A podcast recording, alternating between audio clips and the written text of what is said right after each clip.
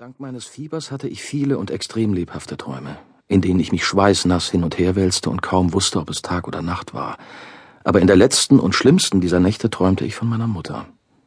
Es war ein kurzer, geheimnisvoller Traum, der sich eher anfühlte wie eine Heimsuchung. Ich war in Hobies Laden, besser gesagt in einem spukhaften Traumraum, eingerichtet wie eine skizzenhafte Version des Ladens, als sie plötzlich hinter mir auftauchte und ich sie in einem Spiegel sah.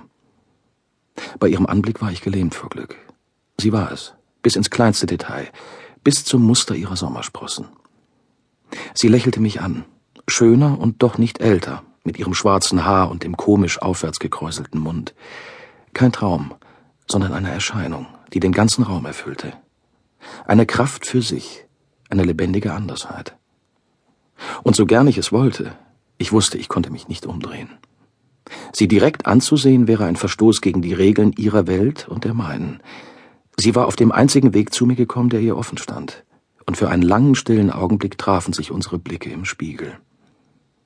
Aber gerade als sie anscheinend etwas sagen wollte, in einer Kombination aus Erheiterung, Zuneigung und Verdruss, schob sich eine Dunstwolke zwischen uns, und ich wachte auf. Alles hätte sich zum Besseren gewendet, wenn sie am Leben geblieben wäre aber sie starb, als ich klein war.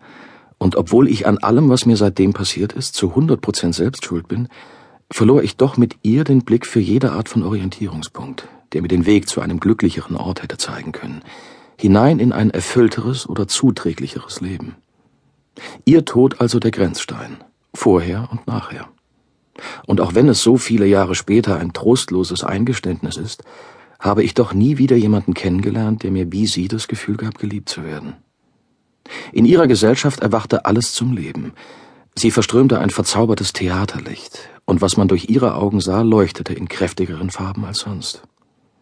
Ich erinnere mich, dass ich ein paar Wochen vor ihrem Tod spät abends in einem italienischen Restaurant im Village war und wie sie mich am Ärmel packte, angesichts der plötzlichen, beinahe schmerzhaften Schönheit einer Geburtstagstorte mit brennenden Kerzen, die in einer Prozession aus der Küche hereingetragen wurde, ein matter Lichtschein, der flackernd über die dunkle Decke huschte, und wie die Torte im Kreis der Familie auf den Tisch gestellt wurde und das Gesicht einer alten Lady selig leuchten ließ, während ringsum gelächelt wurde und die Kellner mit den Händen auf dem Rücken zurückwichen. Ein gewöhnliches Geburtstagsessen, wie man es überall in einem preiswerten Downtown-Restaurant zu sehen bekommen kann. Und ich bin sicher, ich würde mich gar nicht daran erinnern, wenn sie nicht so kurz danach gestorben wäre. Aber nach ihrem Tod habe ich immer wieder daran gedacht, und wahrscheinlich werde ich mein Leben lang daran denken an diese Runde im Kerzenschein, ein Tableau vivant des täglichen, alltäglichen Glücks, das ich verlor, als ich sie verlor. Und sie war schön. Das ist eigentlich zweitrangig, aber sie war es. Als sie frisch aus Kansas nach New York gekommen war, arbeitete sie als Teilzeitmodel, obwohl ihr Unbehagen vor der Kamera zu groß war, als dass sie es gut gekonnt hätte. Was immer sie Besonderes an sich hatte, es fand seinen Weg nicht auf den Film. Aber sie war ganz und gar sie selbst, eine Rarität. Ich kann mich nicht entsinnen, jemals einen Menschen gesehen zu haben, der wirklich Ähnlichkeit mit ihr gehabt hätte.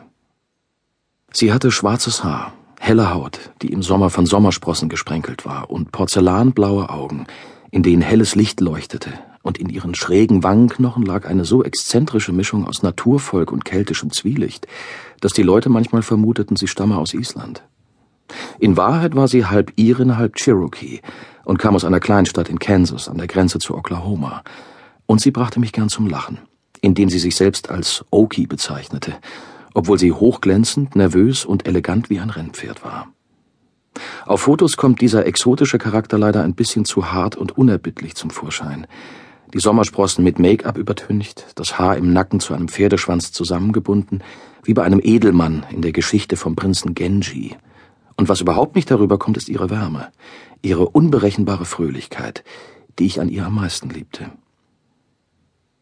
An der Stille, die sie auf Bildern ausstrahlt, wird deutlich, wie sehr sie der Kamera misstraute.